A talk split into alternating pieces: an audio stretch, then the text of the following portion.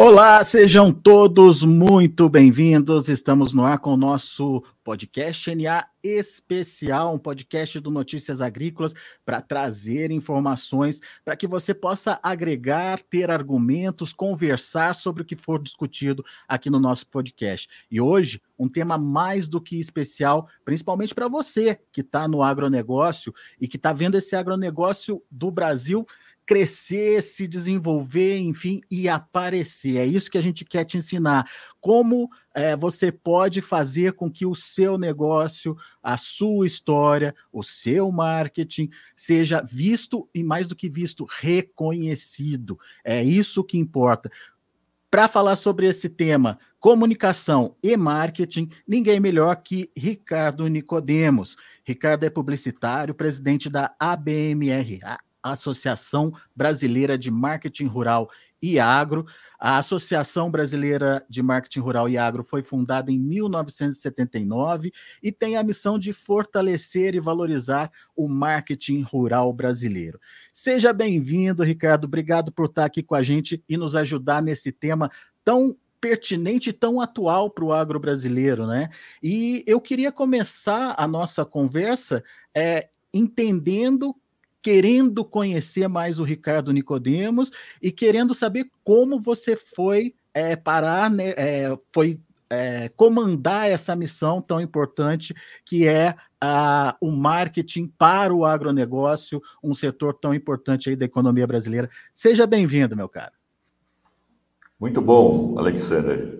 Primeiro eu agradeço ao convite, é uma honra estar aqui com vocês, compartilhar um pouco de conhecimento e, e contar um pouco o que nós temos feito. Então, para começar falando um pouquinho da minha carreira e como é que eu cheguei aqui ao agro, é, a minha formação é planejamento estratégico. Eu sou publicitário, há anos trabalho em agência e o meu contato com o agro foi atendendo a um cliente, a uma empresa, a um laboratório de saúde animal, Comecei atendendo esse cliente, isso há 25 anos aproximadamente, e naquela época, para que conhecêssemos efetivamente o mercado do cliente, eu fui a campo.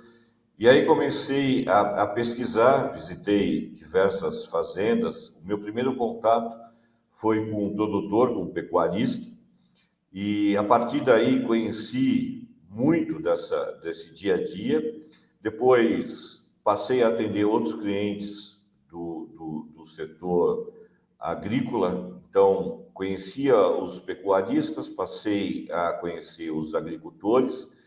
Uh, pouco tempo depois, eu me aproximei da BMRA como associado, então nos associamos à BMRA, participei dos comitês que a BMRA mantém. Então, comecei como uh, participante, como um associado participante, depois fui convidado a assumir a coordenação do comitê de agências. Pouco depois, fui convidado a assumir a coordenação dos três comitês, agências, produtos e serviços e veículos de mídia. Após isso, fui convidado a participar da diretoria é, como diretor administrativo e financeiro, depois convidado à vice-presidência, então, durante três mandatos, de, de, durante três gestões, eu fui vice-presidente, e no final do ano passado, eu fui eleito presidente da BMRA, é, uma posição a qual muito tenho orgulho, um grande desafio de carregar o legado de 43 anos, uma associação que foi criada e formada por profissionais de marketing e de comunicação do agro, e que nós temos desenvolvido diversos projetos e diversas ações para continuarmos com a nossa associação ajudando a toda a cadeia produtiva do agro a se comunicar melhor. Então, esse é um resumo aí da minha trajetória até chegar aqui na posição de presidente da ABMRA. Muito bom. Ricardo, antes de falar dos projetos especificamente, é, a ABMRA ela tem uma pesquisa que ela realiza mais, se eu não me engano, há mais de 30 anos, me corrija se eu estiver errado aqui, é, para conhecer hábitos, perfis, enfim, de como é o produtor brasileiro. É, eu queria que você trouxesse alguns fatores que você julga importante para que a gente possa, primeiro, identificar o produtor brasileiro nesse contexto e depois para a gente entender como trabalhar é, a questão da comunicação, do marketing, enfim. É, o que, que, o que, que você destacaria desses 30 anos, mais de 30 anos de pesquisa aí da ABMRA? Claro, sem dúvida, Alexander. A, a pesquisa Hábitos do Produtor Rural da BMRA, ela está na sua oitava edição e ela existe há quase 40 anos. Ela foi criada, ela foi projetada, ela foi idealizada é, no momento em que havia muita dificuldade das indústrias em entender e chegar ao, ao produtor rural. Imagina você que há 40 anos ah, os meios de comunicação eles eram bastante restritos e o acesso às propriedades também era. Então, as indústrias associadas à BMRA se uniram, se cotizaram e aí criaram a pesquisa Hábitos do, do Produtor Rural. E ao longo de todos esses anos, essa pesquisa ela tem ajudado, ela vem evoluído é, efetivamente, ela tem ajudado as indústrias com informações bastante relevantes sobre o perfil, sobre hábitos de mídia e também hábitos de consumo, tanto pessoais como profissionais do produtor rural. Ele é um mapa estratégico que te dá uma visão bastante ampla. Só para que você tenha uma ideia da dimensão, é, essa oitava edição, ela entrevistou mais de 3 mil produtores em loco, ou seja, os entrevistadores foram até as propriedades. Nós temos mais de 270 questões, um questionário que, aplicado, levava em média uma hora e meia. Então, o produtor dedicou uma hora e meia para responder ao questionário. E todas as informações, informações, dados foram colocados em um software de mineração. Ou seja, o software te dá as informações por cultura, por estado e por porte do produtor rural. É, é sensacional, é extraordinário a, a, a visão, é extraordinária a visão que você tem, visão estratégica que você tem e o nível de acerto que você consegue com essa pesquisa. Eu destacaria alguns pontos bastante interessantes nessa, nessa oitava edição. Uh, um deles é que a pandemia ela não ela não impactou o produtor rural. Ao contrário, o produtor rural mostrou a força que ele tem, o espírito de empreendedor que ele tem durante a pandemia. Nós temos baixos índices de impacto negativo na produção rural no dia a dia do produtor. Outro ponto bastante interessante que a pesquisa nos traz é em relação ao hábito de mídia do produtor rural. Evidentemente que nós estamos vivendo uma, uma fase, uma década de digitalização. Então, nos últimos cinco anos, nos últimos anos, nós tivemos um avanço muito grande dos meios digitais. Entretanto, a pesquisa nos mostra que o mix de comunicação continua a ser o mais indicado e o mais eficaz. Ou seja, os meios tradicionais, tais como TV, rádio, revista, continuam a ser extremamente importantes para que você construa e fortaleça a sua marca no agronegócio. Também nós temos informações uh, a respeito da presença da mulher. Essa oitava edição, ela trouxe números bastante interessantes que mostram que a mulher ela está cada vez mais presente e trabalha muito, Alexander, muito mesmo. Índices muito altos, inclusive do tempo que a mulher é, é, trabalha dentro do agronegócio. na sua grande maioria, ela trabalha mais de oito horas por dia. As mulheres que trabalham na administração, no dia a dia das decisões das propriedades, trabalham mais de oito horas por dia. É, é um estudo fantástico, é uma, é uma bússola estratégica para quem quer, de fato, melhorar o nível de acerto dos seus investimentos em marketing e comunicação. Muito bom. Ricardo, me permita é, trazer para a nossa discussão um recorte dessa pesquisa, que tem a ver aí com o perfil do produtor rural. É, a pesquisa mostrou que a média de idade do produtor rural, a faixa etária média aí é de 46 anos. 10% tem nível superior completo e 80% seguem a profissão por tradição fa é, familiar e apenas 11% por achar que é uma profissão rentável. Vamos começar com a idade, 46 anos de média.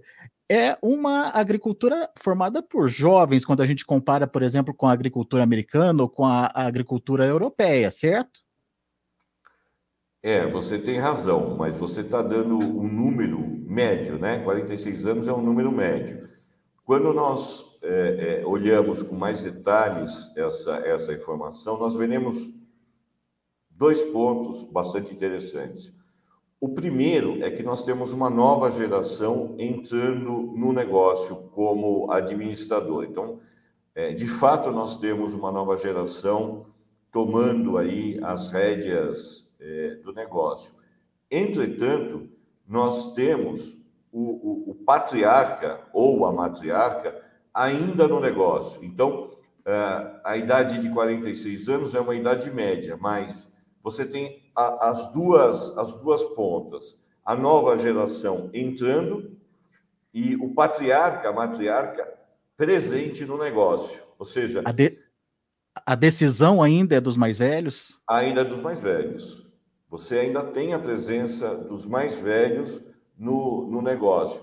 E isso é bom, porque você passa a experiência uh, uh, dos mais velhos para uma nova geração que vem imbuída de conhecimentos técnicos, de digitalização e tudo mais. Então, é um casamento é, bastante interessante e que ajuda o setor, porque o jovem traz essa visão de tecnologia e de inovação, e os mais velhos trazem a experiência, quer dizer, trazem aí o, o que fizeram, o que empreenderam ao longo aí de décadas. Então, é um bom casamento. E esse percentual de ensino de nível superior aí para o setor é, é, é, um impeditivo para uma evolução mais rápida do negócio?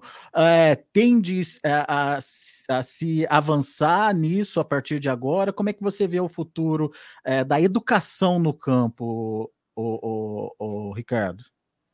Alexandre, eu vejo com preocupação esse número, porque se por um lado nós temos o espírito empreendedor, nós temos toda a força e o trabalho dos nossos heróis sem capa, que são os produtores, pelo outro lado nós vemos esse baixo nível de escolaridade. Então, é uma preocupação, nós temos como, como missão incentivar para que os jovens permaneçam na sala de aula, que é, trabalhem essa questão do, do ensino, para que é, tenhamos no futuro líderes preparados. E líderes preparados é, só temos através do ensino. Então, um dos pontos que nós temos é, insistido é a questão da educação, porque nós entendemos que o agro, junto com a educação, é o futuro da nação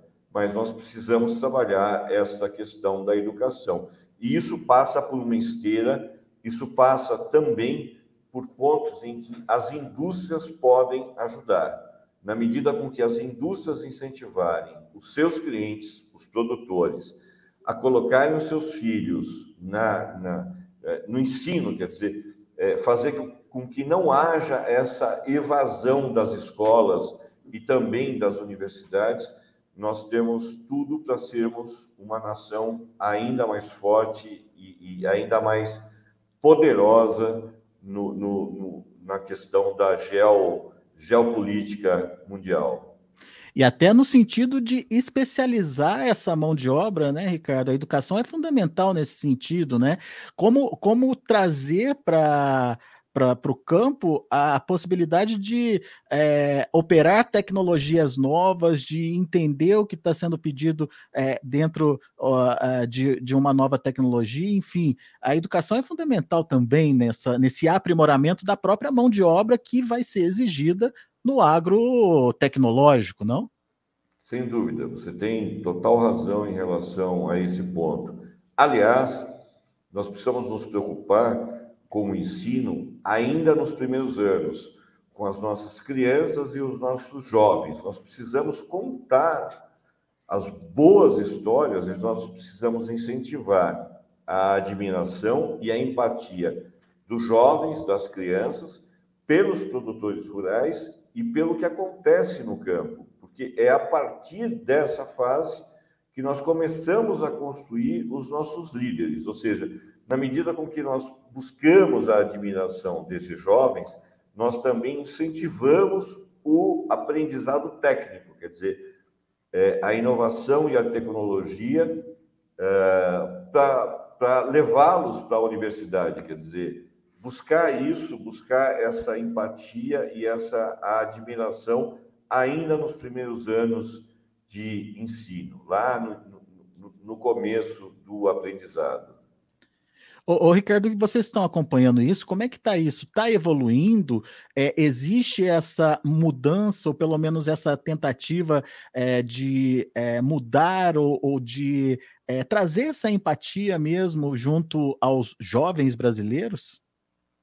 Sim, há, há movimentos, Alexander, no, no mercado e que tem esse, esse, esse propósito. Um deles é o de olho no material escolar, que trabalha muito essa questão de mudar um pouco a percepção através da mudança dos materiais escolares, do material didático.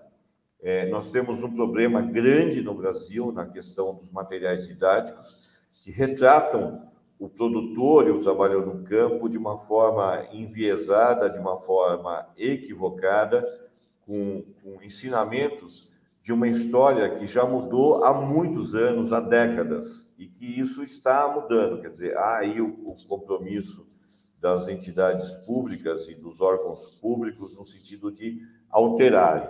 Mas há outros movimentos também que são é, extremamente bons e que têm trabalhado essa, essa questão da mudança de percepção, de levar um conhecimento melhor para a população. A BMRA ela apoia esses movimentos. É, vou te dar dois, dois exemplos. Um deles é o movimento Todos a uma Só Voz, e recentemente uma campanha que foi lançada, chamada, intitulada Esse Agro é Nosso, que também tem esse propósito de levar conhecimento e informação para a sociedade urbana. O agro é, ele precisa trabalhar essa questão da comunicação para fora da porteira. É, ele, ele investiu, ele cresceu muito nos, nas últimas cinco décadas, é hoje uma potência mundial, mas ele não investiu em comunicação. E nós precisamos comunicar isso, nós precisamos fazer com que isso chegue até a sociedade urbana, nós, nós precisamos incentivar essa admiração pelo setor e pelos produtores. A partir disso, estamos certos de que a percepção muda.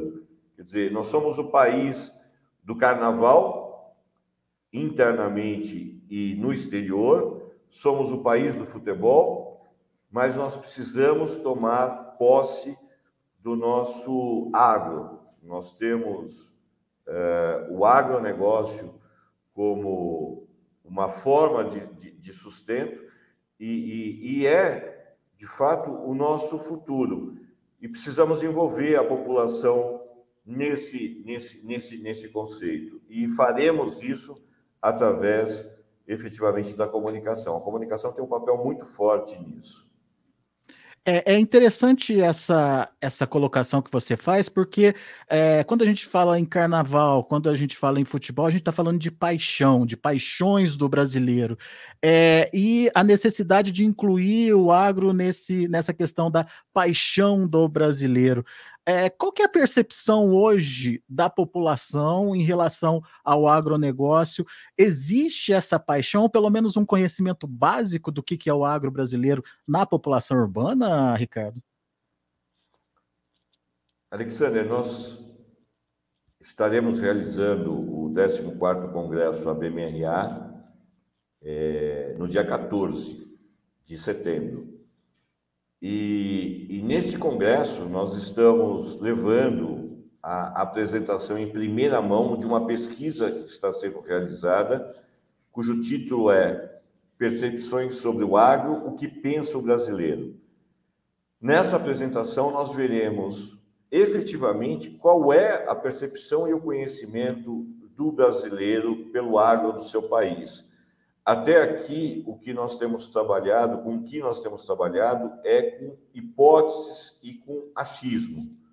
Agora nós somos efetivamente entender o que pensa o brasileiro sobre o agro, se ele conhece o agro, se ele admira o agro, se ele gosta do agro, se ele não gosta do agro, é, e de uma forma técnica. Foram entrevistadas, foram respondidos 4.215 questionários pela população brasileira, ou seja, fora da porteira, retratando todos os estratos da população, quer seja por classe social, por é, localização geográfica, todos os estados do país, faixas etárias, é, enfim, um estudo bastante completo que vai nos dar o drive por, é, por onde é que nós podemos caminhar. Então, entenderemos efetivamente o que pensa o brasileiro sobre o agro. E eu vou te dar um spoiler sobre isso, porque eu vi um pouco dos resultados e eu posso te dizer o seguinte: nós temos uma grande janela de oportunidades para podermos trabalhar. Uma grande janela de oportunidades. Ricardo, eu sei que você já falou de spoiler, mas eu, como um jornalista curioso, queria entender melhor uh, ah, para quem está sendo direcionada essa pesquisa e quem pode utilizar das informações que essa pesquisa vai trazer. Toda a cadeia, todos, desde os institutos é, como Embrapa, por exemplo, as universidades, as indústrias de insumos, de maquinários, os produtores rurais as indústrias transformadoras, porque também se pesquisou e quais são as correlações com a indústria de alimentos, com a indústria de biocombustível, todas as indústrias que fazem parte aí são transformadoras e com o próprio consumidor, quer dizer, é, toda a cadeia produtiva. Então, nós teremos uma visão em relação a isso. O que eu, o que eu posso te adiantar, te dar um spoiler, você como bom jornalista, é que é, nós temos uma parte, uma boa parte da população que é, admira o agro, que considera o agro, mas nós temos uma outra parte que é preocupante e que nós precisamos trabalhar.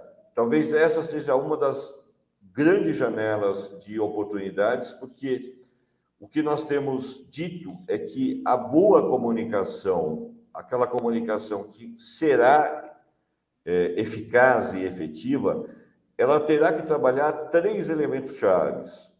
O primeiro deles é consistência, quer dizer, nós precisamos trabalhar uh, temas e a narrativa, nós precisamos construir essa narrativa de comunicação de forma consistente, ela precisa ter consistência, e consistência é baseada em ciência, em história e em fatos reais. O segundo elemento é sequência. Nós precisamos ter uma sequência. Não adianta falarmos tudo de uma vez. Nós temos muito para contar e nós precisamos construir essa sequência. Uma sequência lógica, de novo, com consistência. E o terceiro elemento é frequência. Não adianta nós buscarmos balas de prata, tiros de canhão. Não. Nós precisamos ter uma frequência. Frequência para falarmos tudo aquilo que o agro construiu para que a gente, de fato, busque a admiração e que o agro do nosso país seja uma das nossas paixões, ou seja, seja uma das paixões do brasileiro. Então, consistência, sequência e frequência. E esse estudo nos ajudará certamente com essa construção aí da estratégia de comunicação para nos comunicarmos com a população urbana. Dentro desses três aspectos que você trouxe aí, eu queria entender a questão da consistência, Ricardo. É, temos argumentos suficientes e sólidos, é, capazes aí de é, desmistificar alguns, algumas coisas que é, já estão meio que é, introduzidas aí no agro, trazer nova visibilidade para o agro, enfim, temos argumentos, na sua opinião? Temos muitos bons e consistentes argumentos, Alexandre. Nós temos é, instituições, de novo, vou citar Embrapa, porque Embrapa deveria ser um dos grandes motivos de orgulho da nossa população, porque é respeitada em todo o mundo e, e faz um trabalho é, excepcional. Mas nós temos outros, muitos outros institutos, entidades sérias que têm é, levantamentos, estudos científicos, estudos de campo, a, a Exalc, por exemplo, a CPEA, por exemplo, e tantos outros órgãos e instituições, é, associações ligadas ao agro, sérias, que têm eh, estudos e, elementos que, com muita consistência, baseados é, em ciência, em estudos científicos sérios, que podem nos dar toda essa consistência que nós precisamos. E mais do que isso, tudo isso para desconstruir mitos que ao longo do tempo foram sendo construídos e que não houve é, a, a explicação correta dessas, dessas, dessas histórias, desses fake news, desses mitos que foram inventados, que foram construídos. Nós temos consistências, consistência sim, para demover é, essa, essa imagem que foi é, de forma incorreta construída. Temos sim. Pois é, porque eu pergunto isso porque é, me parece que o agro é muito reativo e pouco proativo. Ele reage às provocações quando elas aparecem. E recentemente, ou numa história recente aí, a gente tem visto essas provocações acontecerem praticamente todos os dias. É, é, e, e, a gente precisa estar é, tá pronto para reagir, sim, às informações dos artistas, que tem milhões de seguidores, é, as informações que veiculam na grande mídia de forma talvez não errada, mas enviesada, é, mas a gente precisa também sair na frente, né, Ricardo? Eu acho que isso que está faltando para o agro brasileiro é, é, se mostrar antes de virar é, vitrine, não? Janela ou telhado de vidro, não? Sem dúvida, você tem toda a razão. É, nós temos dito em diversas apresentações, encontros e workshops que se o agro não contar a sua história, alguém o fará. E fará da forma que seja mais conveniente para essa pessoa que está contando, ou para esse grupo que está contando. Então, nós, ao longo de 50 anos, perdemos boas oportunidades de contarmos as histórias e as conquistas do agro. E chegou no momento em que nós precisamos contar a, a, a nossa história. Precisamos ser ativos, precisamos ser de fato proativos e não simplesmente responder aos ataques ou às informações deturpadas que são lançadas. E, e, e, hoje nós temos essa consistência, hoje nós temos informações que nos dão subsídios para que a gente construa uma estratégia de fato eficaz. Uh, Boa parte dessas informações nós teremos a partir do congresso, do 14º congresso da BMNA. Lá nós teremos o lançamento desse estudo, mas também teremos cinco sensacionais painéis que nos, fala, nos falarão, por exemplo, sobre uh, reputação de imagem, uh, falarão sobre a importância de trabalharmos o mix de comunicação. Teremos duas palestras internacionais sensacionais que podem nos servir como exemplo e como benchmark. Teremos lá a, a apresentação do case Got Milk, que é um dos cases emblemáticos dos Estados Unidos, aquela que tem as pessoas, celebridades com bigodinho de leite, que revolucionou o consumo de leite lá nos Estados Unidos, aumentou muito o consumo de leite.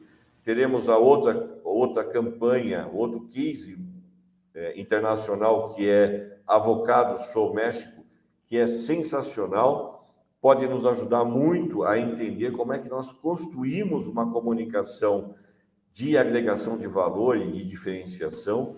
Ou seja, nós teremos é, muito, muita informação, muito conhecimento que nos dá subsídios para criarmos aí uma campanha, é, uma campanha de comunicação para fortalecermos a marca agro do Brasil e efetivamente chegarmos ao consumidor final, à população urbana e tornar o nosso agro uma paixão nacional. Ricardo, a gente falou sobre a comunicação do próprio setor, a gente falou sobre a comunicação com a população urbana, mas eu queria entender um pouquinho da comunicação com o mundo. Como é que está essa comunicação na sua perspectiva? Aonde nós estamos falhando e aonde nós estamos acertando? Bom, Alexander, eu colocaria o seguinte: o, o agro no Brasil ele é um dos grandes líderes mundiais. E um líder mundial, ele traz para si a responsabilidade de se comunicar da forma correta. Então, o que é que é, nós entendemos? Primeiro que nós precisamos fazer a nossa boa lição de casa. Nós precisamos nos comunicar com a nossa população. É, é mais ou menos o que acontece com o carnaval. O brasileiro é apaixonado por carnaval e isso ele espelha para o mundo inteiro.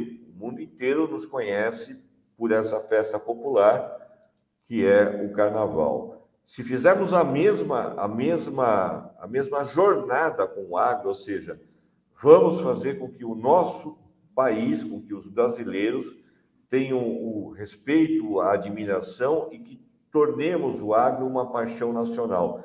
Isso nós espelharemos com toda certeza para fora do país, do exterior. Mas a regra é a mesma. Nós precisamos nos comunicar, nós precisamos contar a nossa história lá fora também. E pararmos de sermos reativos e passarmos a ser proativos. Se nós não contamos a nossa história, outro país vai contar por nós e vai contar da maneira que mais lhe convém. Hoje nós somos líderes em algumas culturas e culturas importantes, que são commodities em que há aí no jogo da disputa países interessados em puxar a sardinha para o seu lado. Então, se nós não contamos as nossas histórias, outro país conta da maneira que lhe é conveniente. Então, a regra é a mesma. Precisamos construir a nossa história, a nossa comunicação, a nossa narrativa e contá-la para o Brasil e para o mundo. Essa é, esse é o, o a, a, a estratégia, digamos assim. É, e são, são histórias que começaram lá atrás, né? Pelo menos 50 anos é, de história viva aí que a gente tem para contar, e contar a história da evolução, e contar a história da sustentabilidade, contar a história da boa produção, contar a história dos brasileiros, né? Que fizeram esse agro é, ser tão diferenciado, né, Ricardo? Tem muita história boa para ser contada, né?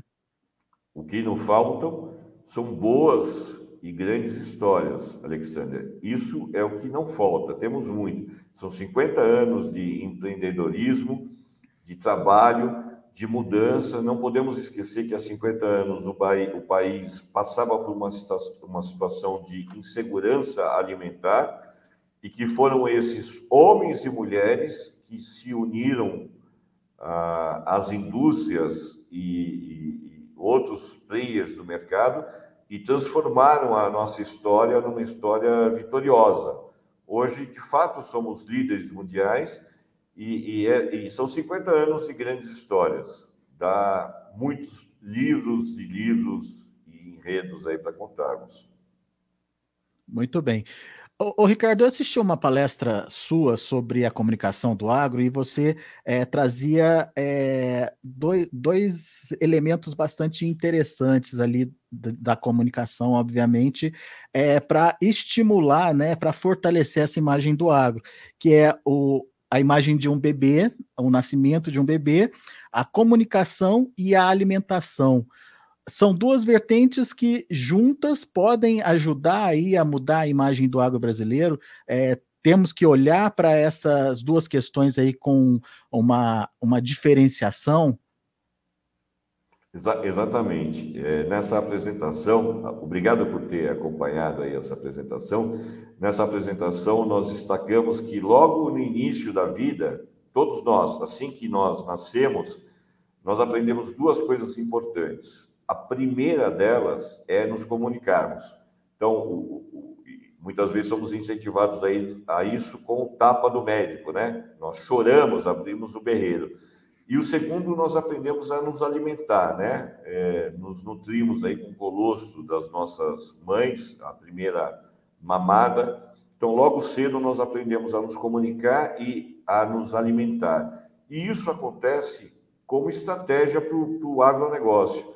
É, o agro ele é visto a, relação com a sociedade urbana ela se dá muito através da questão da alimentação. A sociedade urbana ela tem uma ligação muito forte com o agro através da alimentação.